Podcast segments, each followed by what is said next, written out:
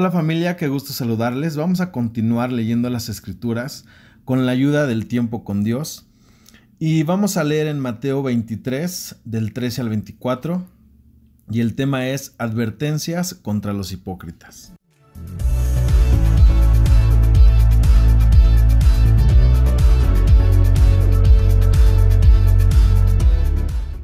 Dice así, hay de ustedes, maestros de la ley y fariseos, hipócritas, que cierran la puerta del reino de los cielos para que otros no entren, y ni ustedes mismos entran, ni dejan entrar a los que quieren hacerlo. Hay de ustedes, maestros de la ley y fariseos, hipócritas, que recorren tierra y mar para ganar un adepto, y cuando lo han logrado, hacen de él una persona dos veces más merecedora del infierno que ustedes mismos. Hay de ustedes, guías ciegos, que dicen, quien hace una promesa jurando por el templo no se compromete a nada, pero si jura por el oro del templo, entonces sí queda comprometido.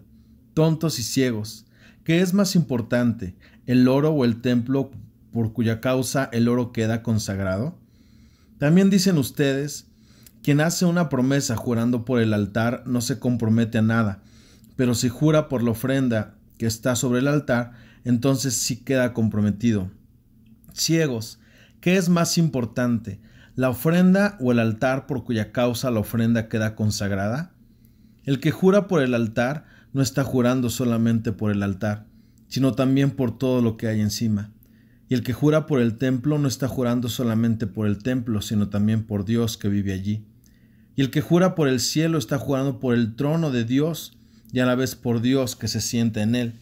Ay de ustedes, maestros de la ley y fariseos hipócritas, que separan para Dios la décima parte de la menta, del anís y del comino, pero no hacen caso de las enseñanzas más importantes de la ley, que son la justicia, la misericordia y la fidelidad. Esto es lo que deben hacer sin dejar de hacer lo otro. Ustedes, guías ciegos, cuelan el mosquito, pero se tragan el camello. Aquí podemos ver cómo Jesús reprende a los escribas y a los fariseos por su hipocresía, que con sus enseñanzas cierran el reino de los cielos, no entran ellos y ni dejan entrar a los otros. Y en la ayuda de la meditación podemos leer que el Señor los reprende duramente porque no han sido fieles y han descuidado sus responsabilidades. Tanto los escribas como los fariseos pensaban equívocamente que conocían bien la voluntad de Dios, pero sus obras dejaban mucho que desear. Sin embargo, sus vidas imperfectas quedaron al descubierto ante la mirada de Jesús. Para que un grupo de personas se comporte como pueblo santo de Dios, es necesario que su líder también actúe como es digno del reino celestial. Debemos cuidarnos de no tergiversar la palabra con un juicio errado. Está bien diezmar, pero también es importante que hagamos justicia, misericordia y vivir por fe.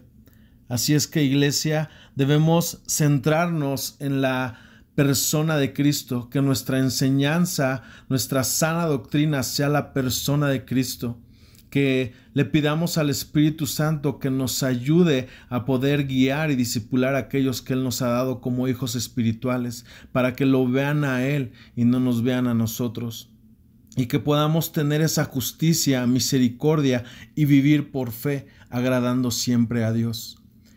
Que tengan un excelente inicio de semana. Les mandamos un gran abrazo a la distancia.